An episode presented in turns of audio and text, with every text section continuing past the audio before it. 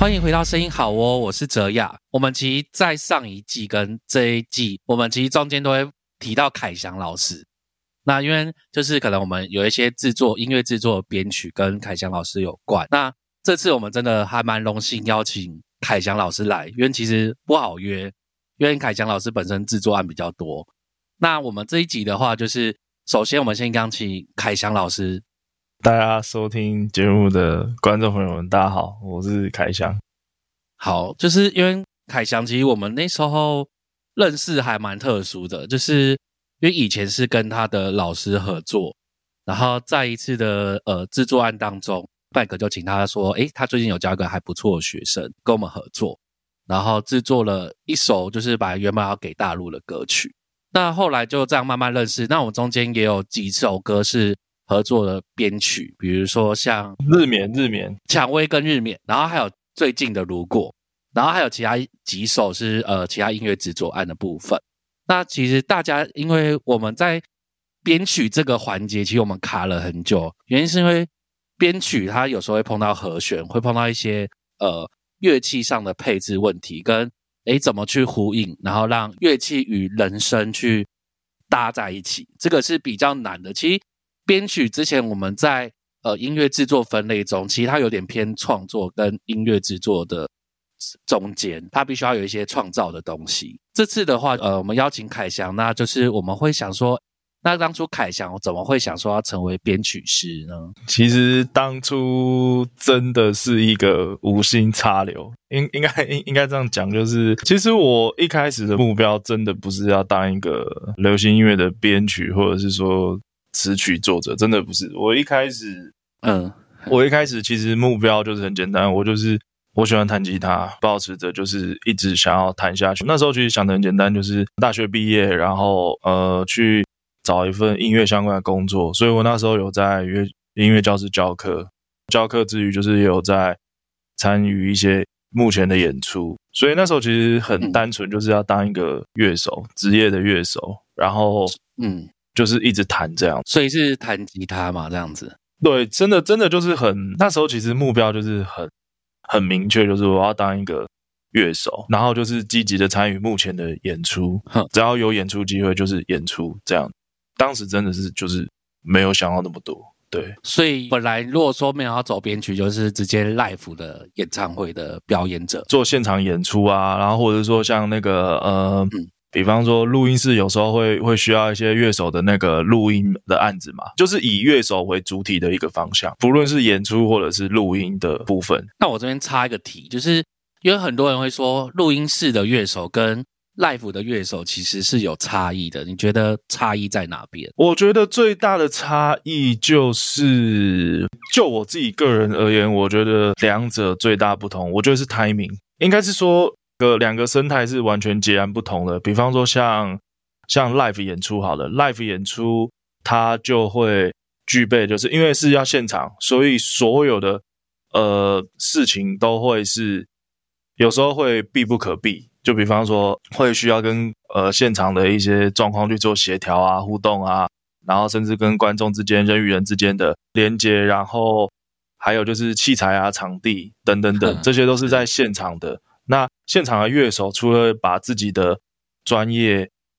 把它告顾好之外，再就是还要去有另外一个心态去去预防，所以说现场就是会有任何的突发状况。和断弦应该还好，因为我记得好像是在演唱会的前一两天就要全部换新的弦嘛，对不对？应该是说断弦这个算是小问题啦，因为通常在做 live 演唱会，据我所知都会有所谓的。技师跟在团队，就是舞台后面，然后通常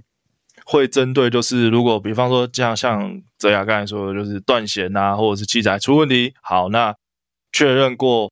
是器材本身如果有一些 trouble 的话，好，那后面的技师跟工作人员会立马的替换，所以这些就是在做 live 的时候会遇到的问题。那在幕后做录音室乐手，相反的，他们的状况就会是截然不同，因为在录音室。的乐手，他们第一个最我觉得要准备好的一件事情跟心态，就是说，因为现场演出跟做唱片是不一样的，嗯，不论是呃细节也好，操作过程的细节也好，甚至是专业上的沟通，甚至是心心态上的一些准备跟调试是都不一样的。所以 timing，我刚才说 timing 很重要，是因为在录音室里面录音，通常都要需要戴耳机，因为要听节拍器嘛。那嗯，相信这之前就是呃，泽牙都有跟观众朋友们有介绍过很多嘛。那对，录音的时候戴戴耳机听 click，那这个就是很考验一个乐手的基本的功力，就是稳定度，对，到底听着耳机里面的节拍器跟背景音乐之下，那在弹奏上又可能又可以就是稳定之外，又能够达到制作人的要求，这件事情是很重要的。对，因为录音室里面比较不会出现什么，哎呀，那个什么观众啊，突然间跑进来啊，或者是什么的，不会，因为录音室就是通常就是制作人、录音师，对，然后顶多就是录音助理啊等，然后对，就是人其实就是大概几个人而已。过程中就是一直，比方说在录一个小节，那就是反复把这个小节把它录，可能录个好几道。哦，就跟我们之前呃，就跟录其他录人声啊什么都一样，就是录好几道，然后再去做筛选或者做剪辑。所以在幕后跟幕前其实最大差别就是，目前的演出它就是一次机会，你现场。呃，像我今天教课，就还有学生就问说：“哎，做幕前跟做幕后最大差别是什么？”其实对我来说，嗯，目前你做幕前的乐手，做幕前的演出啦，他的机会就是一次，你过了就过了。现场演出的乐手基本上都是要具备就是一次性的能力，可是，在幕后相对的就不会一次性不会这么的强，比例不会这么的重。嗯，因为现在数位录音嘛，就是可以一直重来的，不用像以前类比盘带时期，就是那个重来还要再再剪，然后再把带子剪剪掉，对对对，剪掉，不用不用不用这么搞刚。现在就是数位录音，就是哎昂度，哎录不好昂度再录一道。对对对，嗯，但是也不是说幕后的哦录音室乐手就可以哦，因为可以一直无限重来，那我就摆烂，也不是摆烂啦，因为录音室的成本。成本是对场地啊，对成本，还有还有录音师人事成本，其实那些都是钱啊，所以当然可以快速的达到工作所有的内容跟跟制作人要求，当然 OK 嘛。那对，呃，我觉得基本功都要练，只是目前跟幕后的乐手的基本功会遇到的情况是不太一样，但其实核心是差不多的，就是各自有各自的属性啊。我觉得就是有不同的方向。你刚刚说有谈到学生，所以你本身是有在上课，是算社团课吗？还是？呃，我除了教学校社团之外，再来就是还有个别班。个别班就是像我自己有一个呃小工作室，然后有在对外招生，所以会有个别班，然后也有团体班，就是会来。工作室找上课，还有就是我有我有一位好朋友在，他有开了一间音乐教室，然后我也有在那边兼职这样子。对，哦，了解，好啊，那我到时候下面一样会放凯翔老师的 FB 链接。那如果说大家对凯翔老师哎想要学呃编曲，想要学吉他的一对一的教学，可以到新竹找凯翔老师。那后来怎么慢慢成为编曲师？是什么因缘机会？因为你说刚开始在教吉他，然后教呃，就是想要当 live 乐手，那怎么会变转变到编曲师这一块？呃，大学的时候有有跟几位好朋友组乐团，嗯嗯嗯，就是跟跟很多弹吉他大学参加音乐新社团，就是吉他社跟乐音社，嗯，真的哇！现在想起来真的是都都很简单，就是因为。的痕迹 跟岁月应该是没什么关系啊。就是我那时候其实的想法，就是因为我在乐团里面，我担任的是诅咒的吉他。嗯，诅咒的吉他主要负责就是整首曲子的，不论是作曲甚至是编曲。嗯，我那时候其实连编曲呃什么我都不清楚，我只是试着觉得说，哎，呃，我想要试试看创作乐团这个方向，然后我怎么弹伴奏出来的吉他。这这个乐器的编排的，不管是和声、和弦进行，或者是旋律的排列，我都觉得跟我听到的呃华语流行音乐，跟或者是甚至是日本、韩国，甚至欧美的那些流行音乐里面的乐团吉他的伴奏是是有层次落差很大的。哦，我想说你是说跟他们都完全不一样，然后自己有一个独立的风格？不是不是，就是 嗯不可能不可能，就是我会觉得说，哎，为什么同样都是他就是刷刷和弦啊，他就是弹弹 solo 啊，他就是怎么样怎么样，他只是用了一个什么效果器这样这样叭叭叭这样。可是为什么当这个吉他手在这个团里面跟主唱跟其他鼓手啊贝斯这样子合在一起，就很 match，就不违和，就很 match。可是嗯我每次就是在自己在宿舍这样实验的那些东西，然后我觉得很好听啊。可是我在练团的时候放进去，我就觉得好奇怪，甚至团员都说：“哎，你这个地方是不是俗称的打架之类的是吗？也可以这么说？”就是其实就是因为我听到的那些流行音乐里面的手法是这样。那以前有个很不好的习惯，就是以前嗯其实是很少去听所谓的流行音乐，尤其是华语的，因为嗯我之前的的方向其实就是要当一个乐手嘛。那当一个职业乐手，我都听以吉他为主的音乐，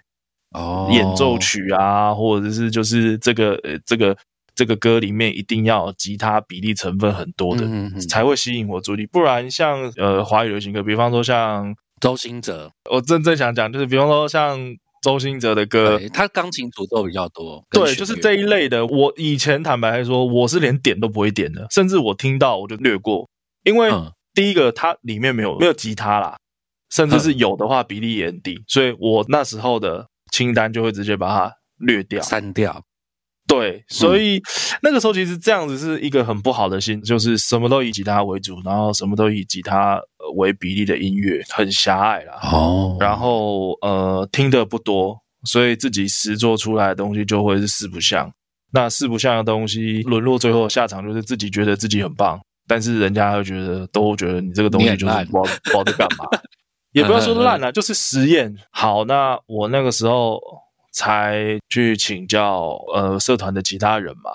他说：“嗯哎、那个通常你们在练习你们的那个团的东西，通常都怎么样运作啊？怎么样操作？然后是嗯辗转这样子才知道说，哦，原来这个东西叫做编曲。我是那个时候才知道这个专有名词，就因为我有以前其实也搞不懂编曲跟作曲，很下意识的觉得说词就是歌词嘛，啊曲就是旋律、和弦、刷刷和弦这样。相信我们的观众培养久了之后，他应该已经知道编曲是跟作曲不一样。就是这个节目，因为有被被主持人这样子熏陶过，但是当年的我没有被，还没被熏陶到，所以当年的我也不懂。我只是想说 编曲是是是什么东西，对我也以为它是作曲一部分，可是后来才发现，其实 no 不是，它是它跟作曲是不太一样。但是其实华语地区啦，华语会比较分的比较细，可是其实你去看欧美的 credit，、基本上他们都算是 co- compose，就是他们都算是作曲。哦，是哦，这个我就真的不知道，这就是小弟才疏学浅。当然还是有啦，还是有，但是看过蛮多欧美专辑的 credit，它就只有就是 lyric，然后 compose，然后再来就是 recording、mixing、mastering 这样。然后当然还是有少部分会写 arrange 啦，可是不多不多。有可能他们编曲有可能是从作曲开始，慢慢的觉得，哎，好像我也要学会编曲，就升职，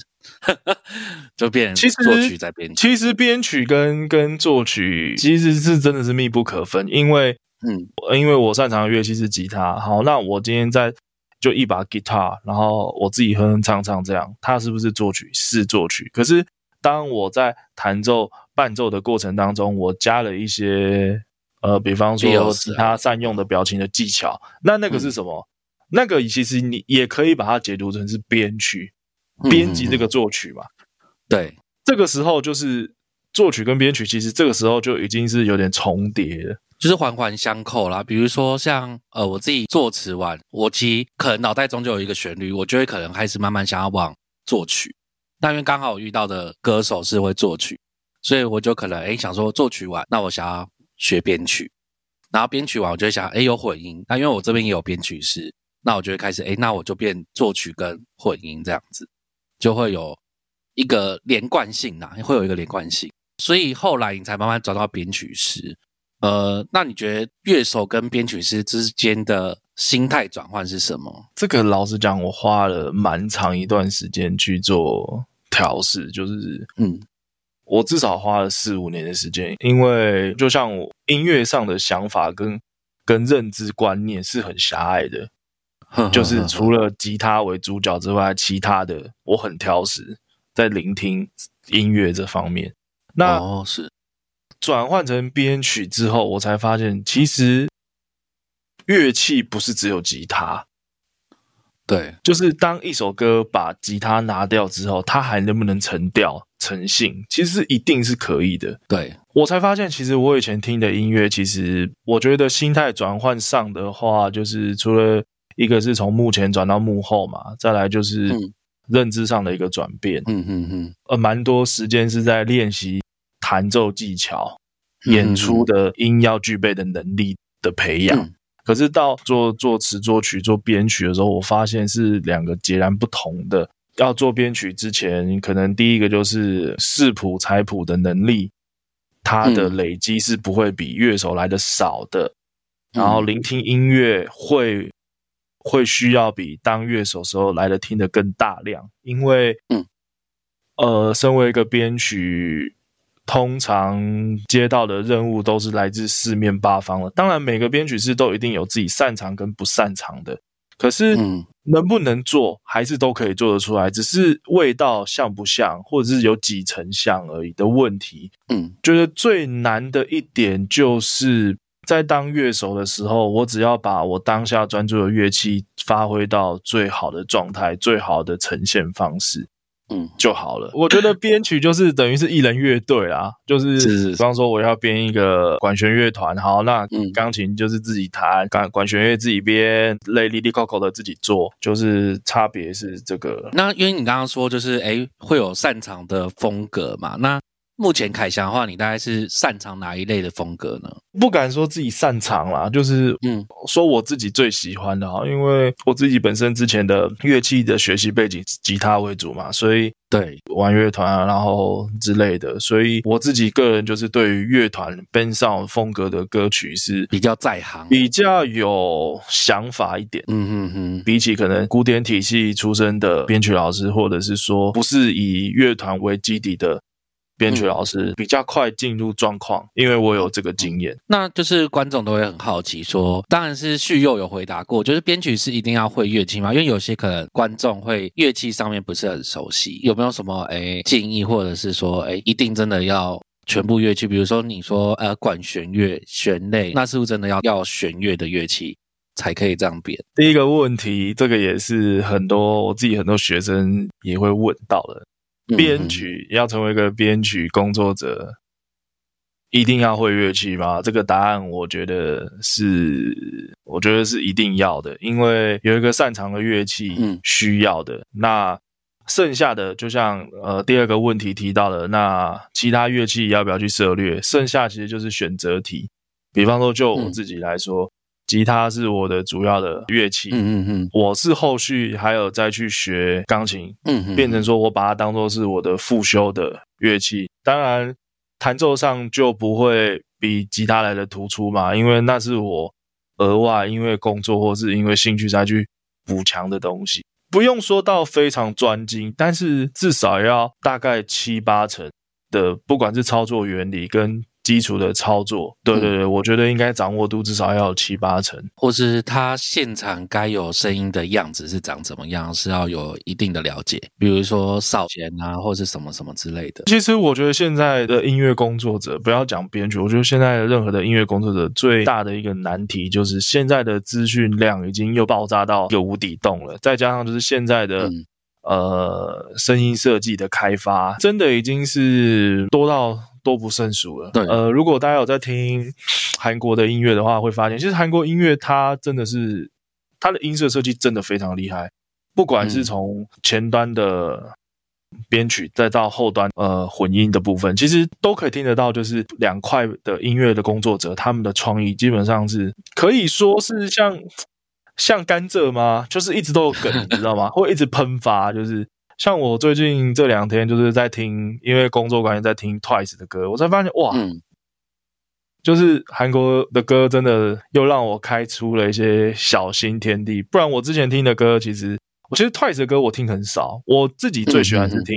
Blackpink 跟那个 IU 的歌，这两个范例我就已经觉得知识大爆炸了，更何况是又在听比方说像什么 BTS 啊，然后泰妍啊，然后可能在更早之前，包含甚至更早之前，我我前一阵呃，对对，还有在前一阵子我在听少女时代，我才发现、啊哇，是。少女时代的歌，而且嗯。我才发现，在十年前，呃，不，嗯。十多年前，二零零九年那时候，少女时代的第我忘记第几张专辑的时候，嗯。那首里面的的编曲跟里面的声音设计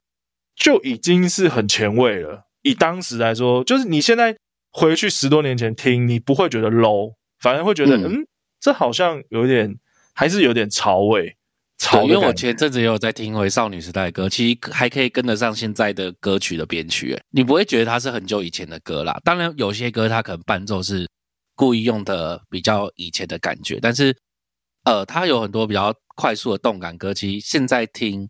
跟台湾的编曲其实不会有落差，不会觉得好像哦少女时代歌是旧的。对啊，就种就感觉蛮震惊的。好像扯扯远了啊、我的答案应该跟徐伟老师一样，是一定要会一个乐器，当然是最好的。当然，如果说嗯不会乐器还想做编曲，可不可以？也是可以。就做 EDM，那不行，这样会得罪 EDM 的人。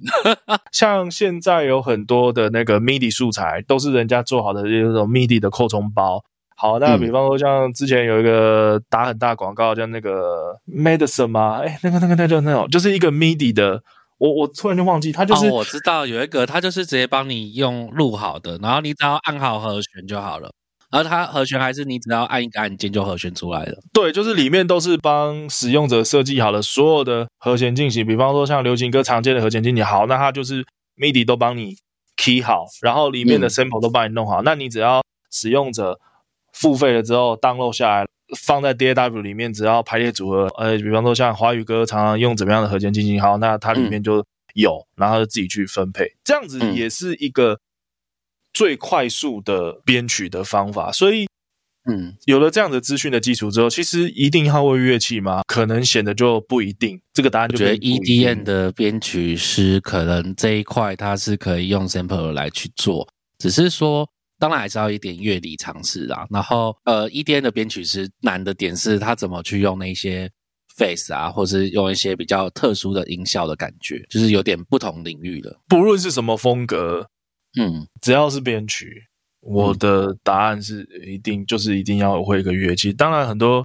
很多观众朋友可能会就像泽雅刚才说的，就是哎，那做电电子音乐啊，那 EDM 啊，electric 是不是就不用会乐器或什么？其实我觉得，其实大家可以听一下，就是刚才举例的例子，那些韩国歌的里面的声音设计也好，跟和弦铺陈也好，其实。很多时候都会需要大量的乐理是在里面去支撑的，音乐的理论嗯概论、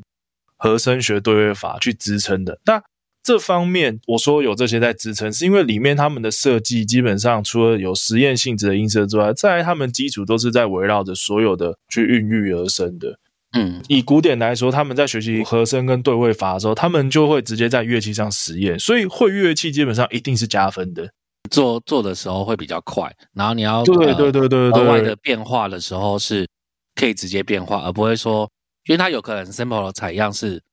做一段一段。当你要做一个过门的时候，嗯，当然也有过门的 sample 了，可是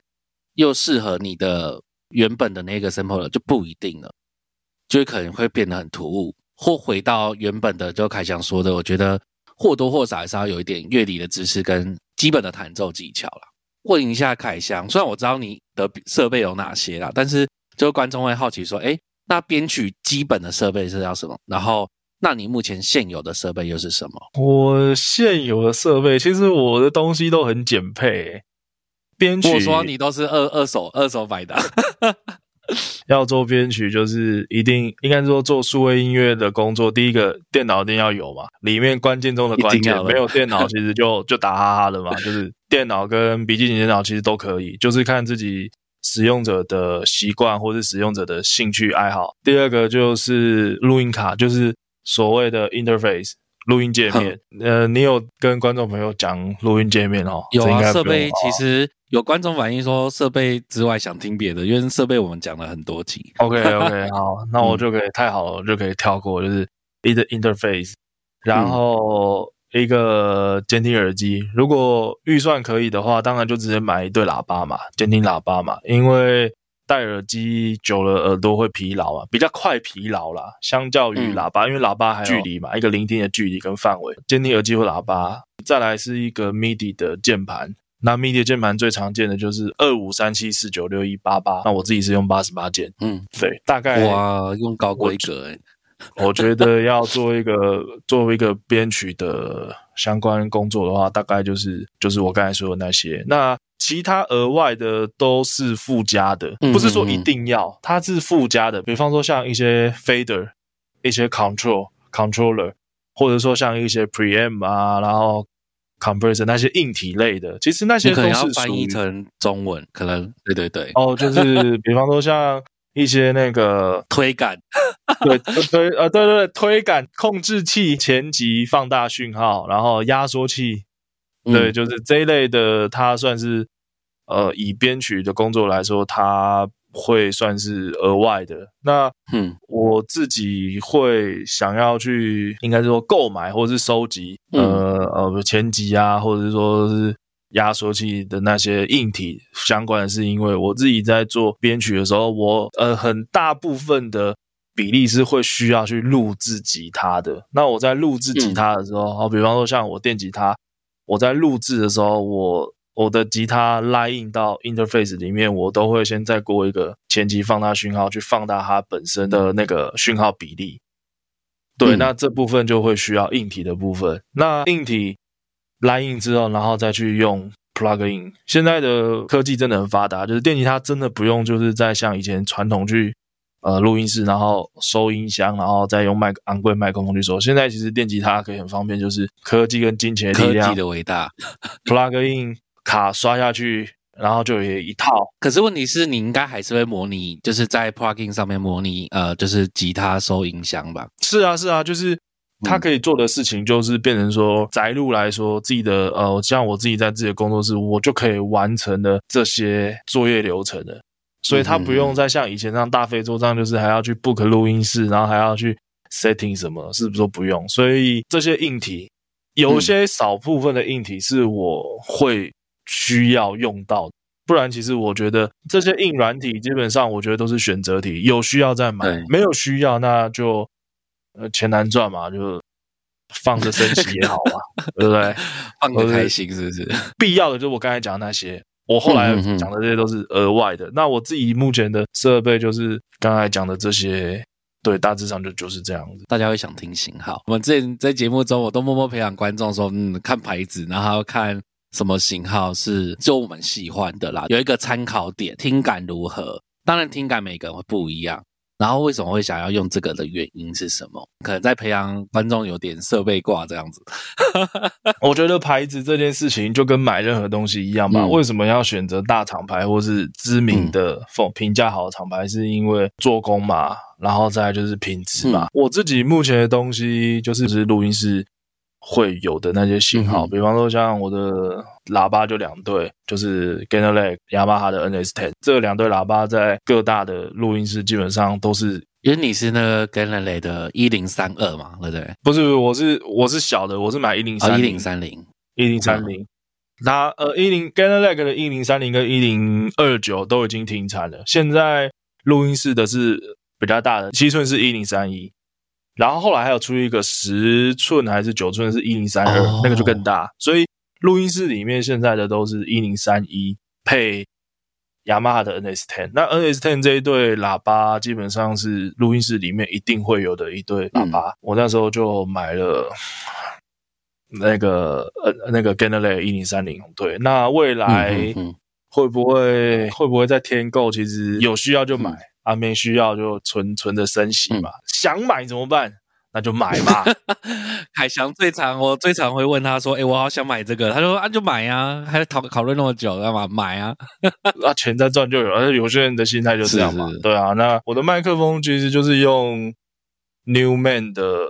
这个牌子的，它的那个 TN 一零三，Shure 的 SN 五七，嗯，还有那个 Shure 的 SN 五八。哦，那你下次用哪一支麦克风录？呃，我的 interface 是那个 RME 的 UFS，嗯哼，就是他们之前好多好几年前吧，四五年前算是他们的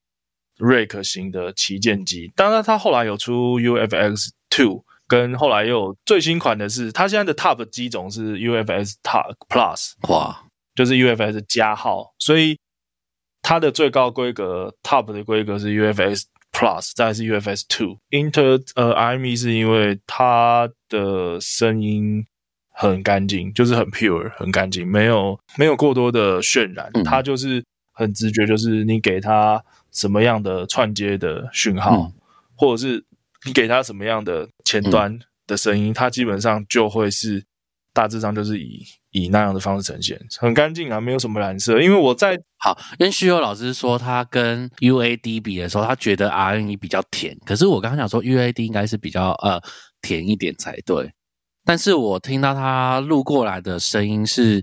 确实比较扎实，跟饱和度比较漂亮，应该是泛音会录下来会比较多。我觉得录 RNE 来看的话，来听的话，就是跟你喜欢吃什么样的食物，就开箱喜欢哪一个女生，然后我喜欢的就不一样，这样子。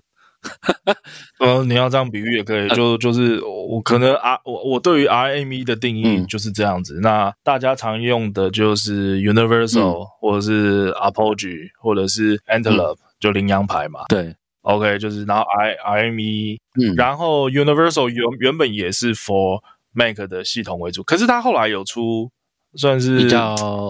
接在中对 PC 用户比较，它后来有出就是一些是 PC 的，可是问题是它的那个 plugin 还是有些是 for Mac 啊？那这个就是 make 资本主义的策略，这就没办法。这一段我一定会不会剪掉。那就是水果牌的那个资本主义，这这不能说什么，因为很多东西吧。可是我觉得也不用这样想，因为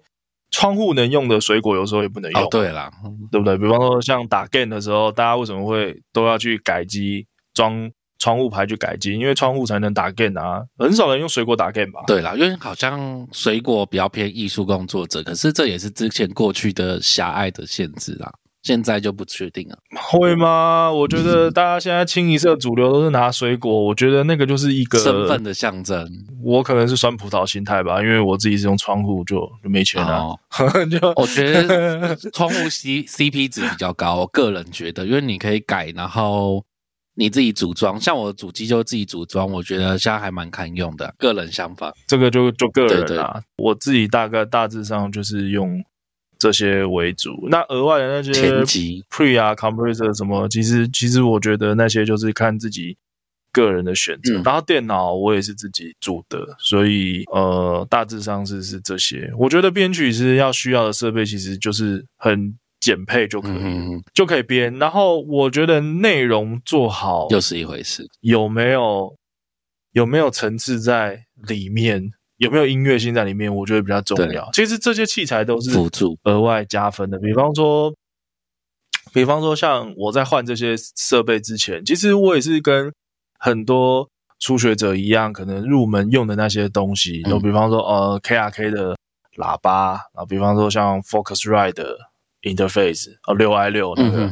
那再跟之前是用 Avid 的那个一台小台的，其实那些东西能不能做编曲？那些东西就可以做，但是为什么要去做升级的动作，或者说做更换？其实有时候真的就是因为自己个人的因素，说对你可能你说的爽，或者是声音真的不一样，是真的，就是器材有它自己的个性，可能。呃，我以前用那些器材的时候，我后来发现它好像不这么适合我的。当时那时候，明年或者我下个月还会再换。应该是说，我们可能刚开始初学者，我觉得可以先购买自己预算内的设备，因为你可能要先适应那个听的感觉，然后跟你编曲的样子，然后再慢慢的，比如说，哎，你要存到一笔钱，然后你再去换，然后一步步换，因为改价也是一步步换的。像我们其实都是。一步步往上换，这样子。当然，一开始接触数位音乐的观众朋友，如果就是在购买啊，或者在抉择上的话，当然我我也是给的建议，就是先买那些，比方说像很多大厂牌都有出他们的那个组合包，比方说像 Focusrite 或是 Audience，他们或者是 Stember，他们会有 interface 含麦克风啊，含录音软体。我建议就是大家可以。买这种组合包，先尝试一下，说这样子的一个组合包里面，因为它把所有会可以做到基本的那个内容的配置都帮消费者配好了。我觉得可以先从这样子先去下手，下手之后再针对自己喜欢什么样呃音色或者什么样嗯性质的器材去做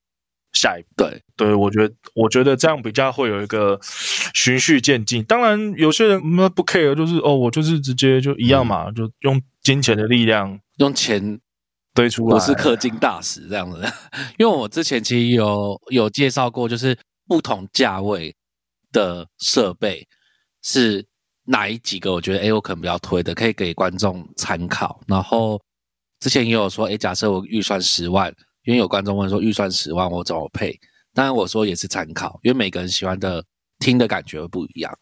怎么配，基本上就像这一点，我一定要小算一下。就像泽雅之前最喜欢逛国外的网站，然后一直去想要买什么买什么，然后他一直追求就是什么样的喇叭是最精准的。那我那时候给他的建议就是，各位观众朋友可以参考一下，就是不管你是做哪个环节的内容，其实就去找一个，比方说像啊、呃混音录音好了，那大家就去看录音室用什么。嗯，最常用的用什么？这个算是常规性的器材吧，跟型号。那如果没方向，又预算又够，那就直接冲啦，哦，对不对？嗯那编曲的话，比较不会有需要大呃，像录音、混音，甚至是母带需要很多的硬体嘛。但是如果说编曲，或者是说不论做什么啊，如果你们真的想要追求一个东西的话，那你就去看你们喜欢的人、喜欢的工作者用什么东西，那就去买嘛。他用那个 Universal 的的什么型号的 interface，或者用什么型号的 pre，好，那你就去买 mailing 跟他一样 call 嘛。那个，对对对，就是别人他用什么就用什么。嗯嗯对，那我就见，我就喜欢看，我就喜欢看怎样变更好。当然，当然自己的能力要对啊，对啊，对啊，就是我是我想做混音，好，那录音室里面有有什么 console？好，买，现在现在都用 plug in 混音，可是我就是想喜欢 console，我就想要我就要买那个 SSL 的那个 Cis，还有我就是想要，我就是想要体验，就是在录音室里面接线那些那个理线，然后那个回路。好，那我就买了一个 Why not？可以啊，可以啊。如果你预算够，家里也有那个空间，然后自己也觉得 OK，买了就是想要沉浸在这样子的氛围里面那 Why not？可以买，可以买啊。对对对对，所以这也是一个给大家的参考方向，就是找一个喜欢的嗯工作者，你以他为参依据，嗯或者说呃买什么设备就看录音师用什么，那就买。当然不是绝对，可是至少有一个方向。因为我之前有推，如果观众真不知道要买什么，就看录音师要用什么设备就买。个人吧，我自己个人会觉得这是个人毛病啦，就是会觉得啊，大家用一样啊，不就不特别啦。然后我就会想要参考国外录音师他会放什么，我就不会看台湾的。对，我就哈外怎么样？这这个这个没有什么不好啊，就是每个人的选择还是要回归到一个核心的理念，就是器材终究是辅助，有没有在把自己的呃的想法跟音乐性呈现出来，甚至是把内容层次最大化，我觉得才是核对，心。那是核心，没有错。对，这些器材只是都是在 support，在帮助我们把作品能够再更加分。嗯然后就是可能在做的当下你是心态爽的这样而已，其他其实你要说对对对，嗯就是音乐还是要回归到创作音乐层面去对创作去去做呃逻辑上的思维，器材这些，我觉得它终究是汰换的的一个那个吧趋势而已。对对对对对，了解，好啊，那这一集就到这边结束喽。那大家还有想要什么询问凯翔的部分，那都欢迎在下方私讯留言。那我们目前的话，下一集预计的状况是说，凯翔会继续在编曲的理念上面大家来分享。这边下方我也会留凯翔的 FB 连接。那如果说有什么编曲的问题，或是想要找他呃合作，或者是一些音乐上面的相关的教学，都可以私讯他的 FB 粉砖。感谢您收听声音好哦，还没有订阅朋友，请按下订阅按键，并给我们五星好评。我们会在每周六中午十二点上新的一集，最新资讯请追踪我们的 IG 与 FB。呃，就是我们已经有放上我个人的 IG 以及呃旭佑老师的 IG。那如果说有什么问题想问，也可以私讯我们。谢谢大家，大家再见，拜拜。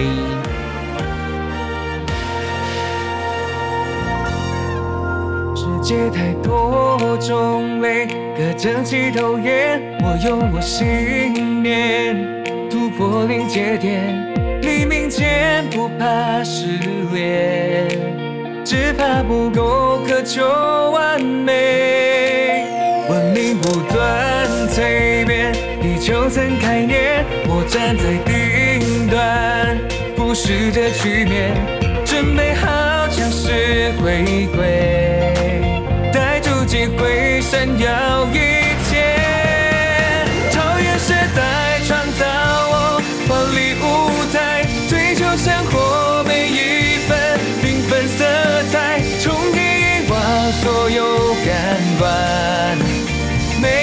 都值得喝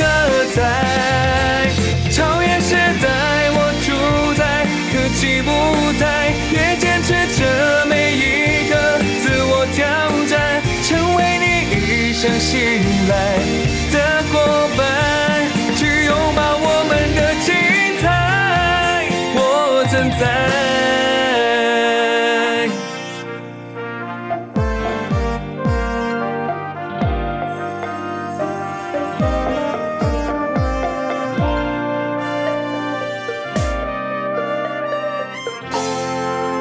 世界太多种类。各争奇斗艳，我有我信念，